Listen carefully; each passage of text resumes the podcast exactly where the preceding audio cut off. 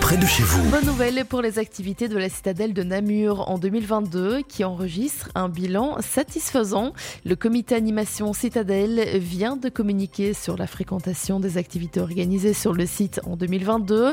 Première année d'ailleurs, véritablement post-Covid au niveau des mesures sanitaires.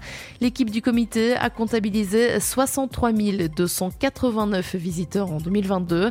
Il s'agit de personnes qui ont acheté un ticket pour une ou plusieurs visites guidées. Suite à la crise sanitaire, le chiffre de fréquentation est légèrement supérieur à celui de l'année 2019 où 63 183 personnes avaient fréquenté l'activité touristique permanente. En plus, 14 235 personnes ont participé à un événement organisé par le comité animation Citadelle, ce qui fait un total donc de 77 524 visiteurs en 2022.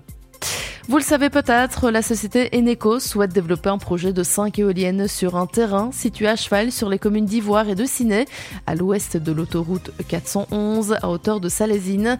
Un dossier qui avance bien, puisqu'à l'heure actuelle, l'étude d'incidence a été réalisée, la demande de permis a été introduite par Eneco et l'enquête publique est en cours. Et justement, l'enquête publique donne l'occasion aux citoyens de donner leur avis sur ce projet et de consulter l'ensemble des informations et des documents qui y sont liés. La ville de Ciné, comme elle l'annonce sur sa page Facebook, a décidé d'organiser une permanence ce mercredi 25 janvier, demain donc, entre 18 et 21 heures à l'administration communale. Pour rappel, elle est située rue du Centre au numéro 35. Si vous êtes intéressé et d'y participer, vous pouvez vous inscrire par mail à l'adresse christine.demontpellier.eneco.com. Dans ce mail, il vous est demandé d'indiquer votre nom, prénom, votre adresse ainsi que l'horaire souhaité. Autre projet éolien à Coutis cette fois. L'enquête publique de Wine Vision à Ondaine devait se terminer ce lundi, mais elle va devoir recommencer. Elle visait l'installation d'un mât de mesure temporaire à Coutis sur lequel les pales s'élèveraient à 180 mètres de haut et avec à terme la construction de quatre éoliennes. Sauf que finalement, comme on peut le lire dans les colonnes de la Meuse, l'enquête publique a été postposée en cause un problème dans l'affichage de l'avis d'enquête. Des riverains réunis en collectif avaient pointé un manque de communication, deux affiches installées discrètement dans des voies en travaux et peu fréquentées, sans aucune autre forme d'information vis-à-vis des riverains.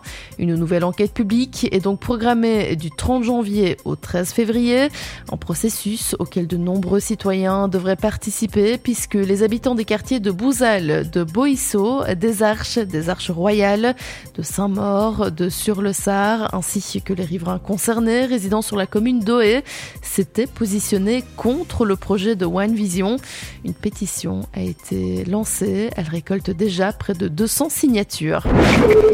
Enfin, une garde commune pour le service d'enquête et de recherche Serfontaine Douache-Philippeville devrait bientôt voir le jour. Vendredi dernier, le chef de corps de la police Hermeton et a présenté ses vœux et après trois années compliquées, David Doyen a souhaité que les policiers soient pris plus en considération. Il a d'abord commencé en revenant sur les trois dernières années compliquées en raison de la crise sanitaire. Le chef de corps n'a pas éludé les difficultés de recrutement parmi les plus jeunes. Selon de récents chiffres, pas moins de 10% des aspirants jettent l'éponge. Les difficultés économiques de la police ont également été évoquées. Le président de zone et bourgmestre de Philippeville, André Demartin, a d'ailleurs indiqué que l'ensemble des emplois allait être maintenus, ce qui n'était pas encore confirmé lors de la confection du dernier budget. Une hausse d'un million d'euros, rien que pour le personnel, est prévue au budget 2023.